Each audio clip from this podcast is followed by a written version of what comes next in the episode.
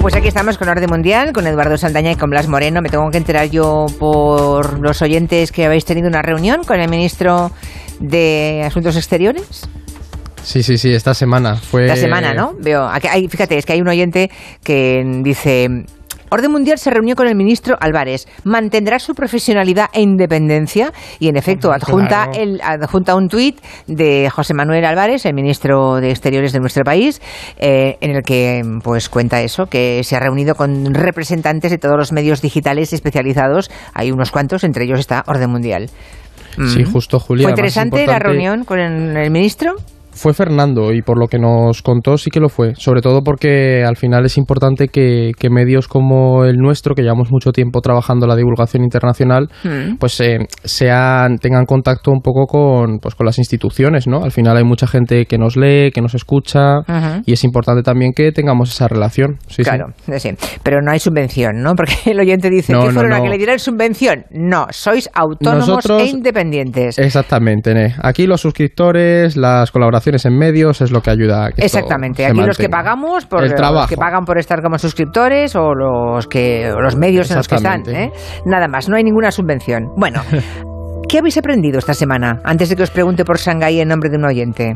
Pues yo, Julia, he aprendido el origen de las franquicias, que yo pensaba que esto lo había creado McDonald's y, e investigándolo he encontrado el nombre de Marta Matilda Harper, que no sé si la conoceréis, pero esta mujer a principios de... a finales del siglo XIX eh, creó las primeras franquicias, montó sus, sus propios centros de belleza y fue franquiciándolos y fue una revolución y, un icono en, en, todo el movimiento feminista y también en, en el mundo empresarial. Y de hecho patentó la la silla en la que ahora nos sentamos todos cuando vamos a la peluquería, que tiene un hueco para que nos peinen hacia atrás y nos laven el pelo, pues esa silla la creó Marta Matilda Harper y decía que tenía que estar en todos sus establecimientos.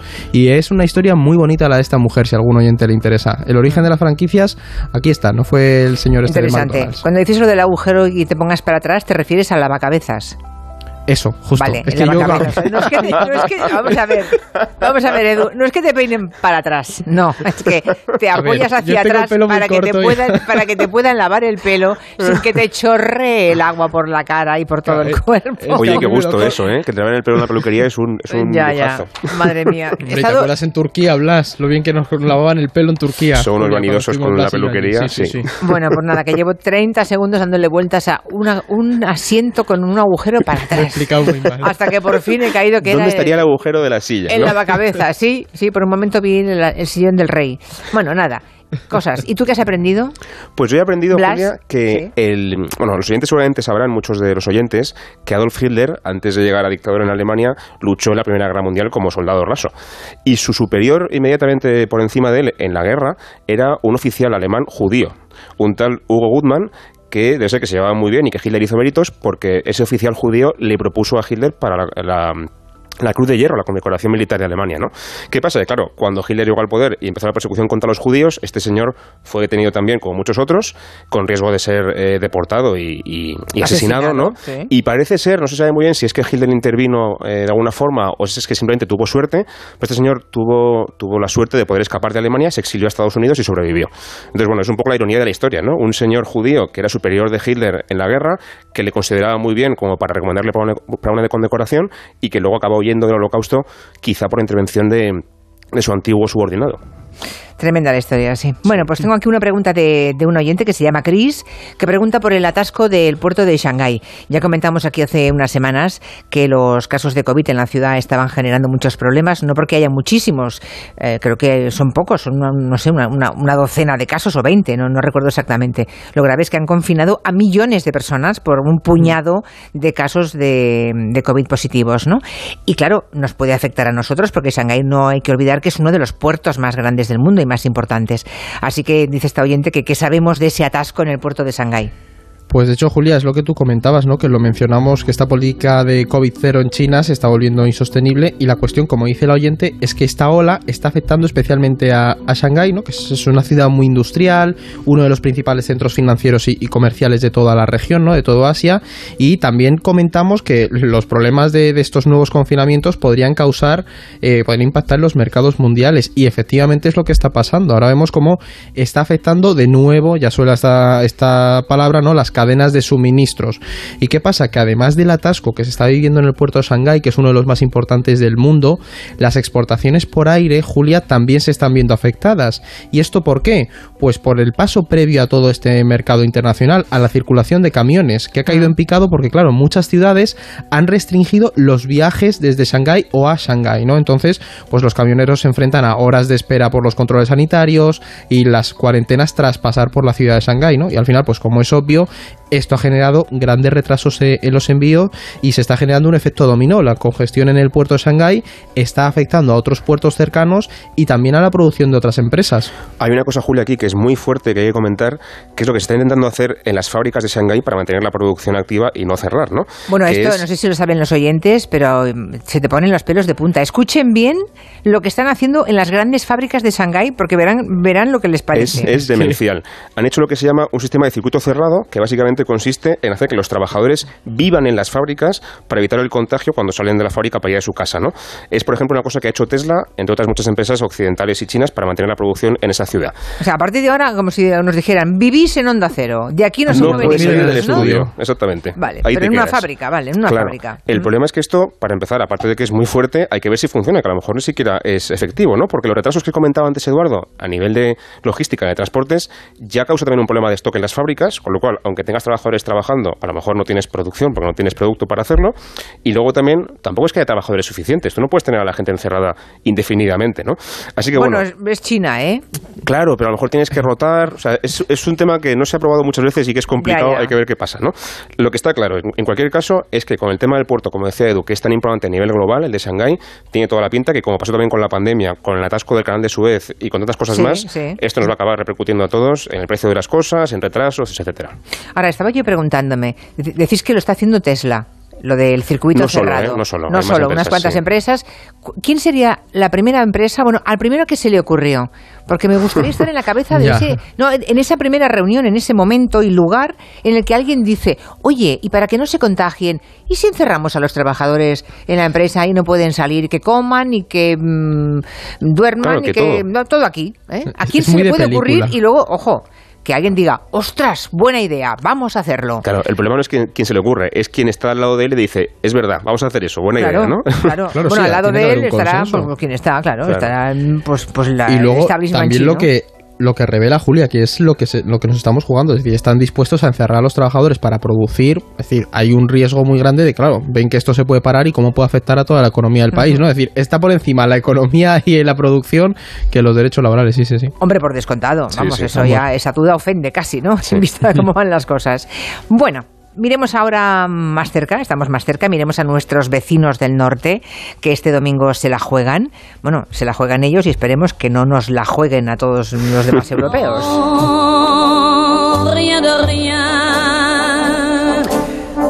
Ahora mismo la verdad es que Europa está mirando a Francia con un ojo, en el otro pues estamos con Ucrania pero es que este domingo hay un, enfrentamiento con una segunda vuelta, vuelta entre Le Pen y Macron muy importante. Es un contexto muy diferente del de hace cinco años. Parece que Le Pen eh, está más fuerte que entonces, aunque ayer hubo, o eso dicen las crónicas, errores por parte de la candidata eh, de extrema derecha, pero dicen también que se ha moderado muchísimo en las formas, ¿no? Es verdad que, ella ha conseguido convencer a mucha gente en Francia de que es una candidata muy solvente, muy respetable y presidenciable, ¿no? Alguien que puede gobernar el país sin ningún problema y eso lo hablan las encuestas. Ahora mismo, si no recuerdo mal, están en una diferencia de 10 puntos. Macron tiene unos 55% y Le Pen un 45%, ¿no? Es verdad que la diferencia es grande, mucho menor, eso sí, que la de hace 5 años, cuando Macron le sacó más de 30 puntos a Le Pen. Y además el problema es que estamos dentro casi del margen de error. El margen de error estadístico son 3 o 4 puntos, o sea que con un poquito que varíen las encuestas podría haber una victoria de Le Pen, que es poco probable, pero está ahí. Es verdad, como dices, Julia, que el debate de ayer le salió bastante mal a Le Pen. se la vio bastante incómoda, se la vio bastante tensa y Macron lo que hizo fue bastante bien conseguir arrinconarla, digamos, con esa herramienta que sí que se ha estudiado mucho, que es la que hay que hacer contra la extrema derecha, que es evitar los sentimientos y centrarse en las contradicciones del programa de Le Pen. Par contre, dans la cité, vous allez créer la guerre civile si vous faites ça. Je vous le dis en toute sincérité. mira, por ejemplo, este fragmento que escuchábamos, que no sé si los oyentes habrán pillado la palabra guerra civil, lo que le decía Macron a Le Pen es su propuesta de prohibir el velo y de, y de impedir que haya símbolos musulmanes en Francia, que se supone que es un país laico, pero desde luego no es un país antimusulmán, provocaría una guerra civil en Francia, le dijo Macron a Le Pen. Y lo que, lo que ella pretende, eh, digamos, hacer, lo que dice Macron que, ella pretende hacer, es que ese país de la ilustración, del universalismo, ¿no? de, la, de la democracia, sea el primer país del mundo, le decía Macron, en prohibir los símbolos religiosos en espacios públicos, que es una cosa como muy, muy fuerte, ¿no? Es, que, claro, lo que pasa es que se apelará a los bajos instintos, ¿no? Que sale y dice, no, prohibiremos el, el velo islámico. Eh, claro, de entrada, a, a, todos, a muchísima gente nos podría parecer bien. Decir, oh, pues venga, adelante. Pero claro, ¿eso qué supone después, no? Es que es un Socialmente, de la población de... No se pueden prometer cosas imposibles porque, luego, salvo que uno esté eso dispuesto a una guerra civil en Francia, por ejemplo. Claro, es que Macron le argumentaba un poco, apelaba a la laicidad, ¿no? Decir, oye, somos un Estado laico, es la identidad de, Francia, pues no podemos eh, mm. dejar a esos ciudadanos en su espacio en su espacio público sin poder ejercer sus derechos, ¿no? Decía que pues en el colegio no, o en las instituciones públicas tampoco, pero en la calle no puedes prohibirlo, ¿no? Y otra cosa que hizo muy bien Macron, Julia, fue centrar el debate en las relaciones de Le Pen con Putin. O sea, salió, ¿eh? O sea, no, no, no le ha servido mucho a Le Pen que ocultase aquella foto que tenía con Putin, que ya iba a formar parte de la campaña electoral, pero que retiró del mercado ella. Claro, es que le pesa mucho el pasado y la relación, sobre todo Macron le recordaba la financiación a través de bancos cercanos a los círculos de, Putin. Y por ejemplo, cuando esto fue muy bueno, cuando Le Pen le recriminaba que Macron había, mm, se había reunido con Putin, Macron, por ejemplo, le respondió, yo he recibido a un jefe de Estado, no a mi banquero. y claro, esa fue un guantazo. Yo estaba viendo y dije, madre mía, la que le acaba de soltar Le eh, Macron a Le Pen. Pero al final, pues eso, Macron ha sabido manejar la situación e incluso ha sabido usar, Julia, los cinco años de mandato, ¿no? Un poco para decir a Le Pen, mire señora, esto no se puede hacer, yo sé lo que es gobernar, usted no. Entonces, pero bueno, hay que, no hay que olvidar que le siguen pesando esos años. sí, y sobre todo lo que decías al principio, ¿no? Que es salir de las emociones, ¿no? Salir del estómago, de las cosas viscerales y llevarlo pues al programa, a las ideas con, a las ideas concretas, ¿no? ¿Usted cómo quiere gobernar Francia? Que es lo que hay que hacer con la extrema derecha, seguramente. Bueno, estoy viendo lo que dicen los oyentes. La mayoría de momentos se inclina por una opción, gana de mucho. Eh, hay una opción que se lleva el 58%. Le recuerdo que la pregunta era cuál de los temas preocupa más a los franceses, jubilación, pandemia o inmigración. Y de momento barre inmigración con un 58%. Pero bueno, pueden seguir votando. Sigan votando, que aún nos quedan unos minutos. esto de que haya dos vueltas en las, en las elecciones, en la campaña electoral mm, francesa, cambia mucho lo que se dice en la primera ocasión de lo que se dice en la segunda, ¿no? En la segunda vuelta. Claro En estos 15 días supongo que los discursos de Macron y Le Pen se habrán ido ajustando, habrán ido cambiando en los eh, día a día, ¿no? Tiene mucho sentido si lo pensamos. Es verdad que el sistema francés tiene sus problemas, no es el mejor del mundo, tampoco es el peor, pero tiene una configuración muy concreta que cambia mucho lo que pasa en las elecciones. ¿no? En la primera vuelta todo el mundo va, digamos, a captar su voto más radical, su voto más, eh, más fiel, entre comillas, y conseguir llegar a la segunda vuelta. Y en la segunda ya, cuando te juegas todo contra tu voto contrincante, tienes que intentar conseguir el máximo de votos posibles de todo el mundo, ¿no? Ser un poco más, más sutil en tu, en tu radicalidad, por así decir, intentar llegar a mucha gente. Y es lo que ha hecho, por ejemplo, eh, tanto Macron como Le Pen. Hay que tener en cuenta, la primera vuelta, solamente la mitad de los votantes votaron por Macron o por Le Pen. Hay otra mitad de votantes potenciales que ambos han intentado atraerse y aún se intentan atraer de aquí al domingo, ¿no? Por ejemplo, Macron lo que ha hecho ha sido eh, presentarse un poco como un votante, como un candidato eh, agradable para la izquierda, porque al final toda esa izquierda tiene que buscar un, un, voto y no lo tiene muy claro. De dos maneras lo ha hecho Macron. Primero, presentándose como un candidato ecologista, el candidato que de verdad es el único que puede combatir el cambio climático, no como Le Pen, y sobre todo también reforzar la idea del voto útil, de oye, soy el único que puede parar la extrema derecha, como pasó hace cinco años, ¿no? O también pasó, por ejemplo, entre Chirac y, Le Pen padre en 2002. Y Le Pen también ha sido muy lista y se ha centrado en las cosas del comer, que al final es lo que más le interesa a la gente, ¿no? ¿Qué, pasa con mi cartera, con mi dinero, con mis sueldos, ¿no? Se ha presentado eh, como la candidata del pueblo, de la gente llana, la gente humilde, y Macron le pinta como el candidato de los ricos, ¿no? del establishment y de la oligarquía. Eh, es verdad al mismo tiempo que Le Pen, su programa electoral no es que sea muy social, es más bien liberal hasta el extremo. Pero bueno, si cala el mensaje. Veces se pero no hay paquete ¿eh, Sí, sí, es curioso porque no hay ningún paquete de medidas para la gente necesitada en absoluto, ¿no? Claro, lo que sí que está haciendo, y creo que muy mal Le Pen, es ser muy honesta en política exterior. Y por ejemplo, está diciendo que tienen que retirar a Francia de, del, de la OTAN. de, exactamente, de la OTAN. También ha dicho que hay que pactar y llevarse bien con Putin en plena guerra de Ucrania. Incluso está lanzando mensajes un poco euroescépticos. Y creo que es un error, sinceramente, porque en Francia es verdad que no es un país muy europeísta, pero tampoco es un país eurófobo, ni mucho menos. Y, jolín, la gente en Francia apoya a Ucrania, no a Putin. Entonces, yo no sé si esto va a salir muy bien de aquí al domingo, francamente. O sea que ya damos por hecho que los políticos dicen lo que no, lo que les interesa que crea la gente, no lo que piensen. Sí, bueno, por supuesto. Vamos, yo Vale, vale, ¿cómo que si lo que esto está haciendo, vamos. Ya, ya, ya. Bueno, pues nada. Mm, eh, ¿Qué creéis que va a pasar este domingo? Así, rápidamente. Y vamos al tema de Ucrania, que es un poquito tarde. A ver, yo rápidamente... ¿Os la jugáis? Ya sé que no tenéis bola de cristal, pero ¿qué diríais que puede ocurrir? Yo creo que lo más probable es que gane Macron. Julia. Es decir, dentro, si vemos las probabilidades, aunque mira, yo no pensé que fueran a invadir Ucrania y aquí estamos. Es decir, pero lo más probable es que gane Macron por todo lo que, por el debate de ayer, por cómo se perfilan las encuestas. Y esto, bueno, pues ya veremos qué pasa en Francia. Pero si gana Le Pen, el escenario se va a complicar bastante por el desequilibrio que, que suelen atraer estos perfiles políticos a la política nacional y la europea. Y ahí tendríamos, bueno, si gana Le Pen, creo que la semana que viene la sección va a ser muy interesante. Pero todo apunta a que va a ganar Macron, solo que no nos la podemos jugar. Es decir, antes era imposible, hace cinco años que ganara Le Pen, ahora es posible pero improbable. Esa sería la clave. Posible pero improbable. Bueno, pues en una, en una semana a ver cómo nos tenemos que ver. Hablemos de Pedro Sánchez y de Ucrania. Ha estado el presidente en Kiev visitando a Zelensky, ha estado además en el, en el Palacio Presidencial, en, en, la capital, diciendo que estaba conmovido por lo que estaba viendo. Eh, hemos comentado aquí que hay una ofensiva en el Donbass que espera, se espera que sea muy fuerte, muy violenta, porque Rusia ha ido reorganizando y reagrupando las fuerzas, ¿no? Y de hecho los rusos parece que ya han tomado prácticamente la ciudad de, de Mariupol, ¿no? Sí, está prácticamente tomada, solamente queda un pequeño reducto que es una industria metalúrgica en el sur, ya pegando con el mar, y de hecho Putin lo que ha dicho es que no van a atacar esa zona, sino que van a simplemente asediarla a la espera de que los ucranianos se rindan para no perder, dice, más vidas rusas en esa, esa ofensiva. ¿no? no tiene pinta, no obstante, de que los ucranianos se vayan a rendir, ni mucho menos. Ellos quieren resistir a tope, porque saben que es su última plaza en, la zona sur-sureste del país. Y lo que sí que tiene pinta, como tú decías, es que la parte del Donbass, la región este del país, va a vivir un mes probablemente muy, muy duro de ofensiva porque los ejércitos se han reorganizado y están todos allí pendientes de esa ofensiva principal, y también, sobre todo, por una fecha muy importante que hay que tener en el, calendario apuntada, que es el 9 de mayo. El 9 de mayo es falta muy poco para el 9 de mayo, ¿eh? Falta muy poquito, falta muy poquito, no es ni ¿Y el 9 de mayo qué pasa ese día? Pues ese día es el día de la victoria, es el día en que Rusia eh, celebra que ganó la Segunda Guerra Mundial contra la Alemania nazi. Y ellos lo consideran la gran guerra patriótica, ¿no? Es el esfuerzo del país contra el invasor. Este es el día en el que se celebra el famoso desfile de la Plaza Roja de Moscú.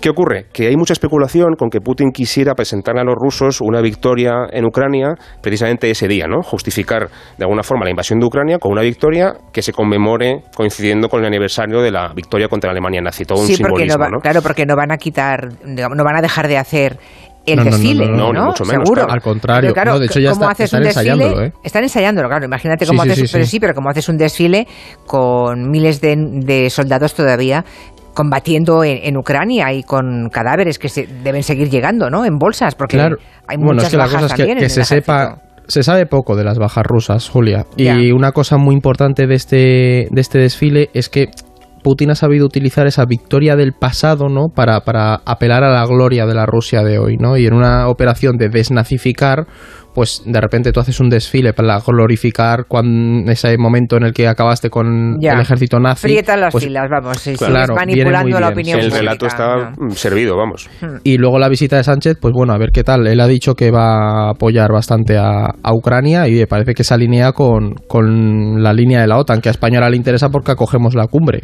El 9 de junio. Claro, claro, eh, claro es, eh, es, verdad, la cumbre será en España y hoy de alguna forma Pedro Sánchez ha ido a decir que la cantidad enorme de material bélico que va a enviar España es la más grande nunca enviada fuera de las fronteras. Claro, es decir, España toma esa posición en línea con, la alianza porque la cumbre de junio va a ser muy importante a, o sea, a nivel de la OTAN. Parecía que iba a pasar desapercibida y al final se va a convertir en una de las cumbres más importantes de las últimas décadas. Sí, es curioso. Sí, sí, sí. Es curioso cómo la historia y lo que y su desarrollo va a convertir esa cumbre en Madrid eh, en una cumbre muy especial, ¿no? Y seguramente que va a marcar puntos de inflexión, porque hay muchos países que están, claro, hay países que están llamando a la puerta ¿eh? de la OTAN, cosa, sí, eso claro, cosa que hasta ya, hace ya veremos cuando se acerque, pero, pero sí, sí, sí puede que haya sorpresas. ¿Me recuerdas lo de Securitas, por favor? Sí, por ejemplo, cuando Mientras yo veo cómo va la encuesta de orden mundial. Perfecto. Te vas y la casa se queda vacía, se pueden quedar tus hijos, tu familia, las personas no se importan y sobre las cosas ya no es porque valgan mucho o poco, a veces es solo un recuerdo de un viaje o un libro dedicado, pero a ti te importan. Si para ti es importante, protégelo con una buena alarma si llamas a Securitas Direct al 900 45 45 45. Seguro que te la dejan instalada hoy mismo y mañana saldrás de casa más tranquilo. 900 45 45 45. Pues los compañeros de Orden Mundial han preguntado cuál de los tres temas siguientes creemos que preocupa más a los franceses en estas elecciones, según los sondeos publicados, si la jubilación, la pandemia o la inmigración. Los oyentes han dicho en un 56,6% que es la inmigración, el tema estrella que más preocupa a los franceses, seguido de la jubilación en un 40,5% y la pandemia es curioso, según los oyentes se le preocupa solamente al 3% de los franceses, o sea que nadie considera que sea un tema Lo hemos de dejado preocupación. correr ya, si no solamente de los franceses, también seguramente aquí. Así que creen que es la inmigración los oyentes. Y la respuesta correcta es la inmigración es de migración. Estaba fácil, creo yo. Además, todo Es el programa sí. sí, ha estado un poco orientado hacia eso.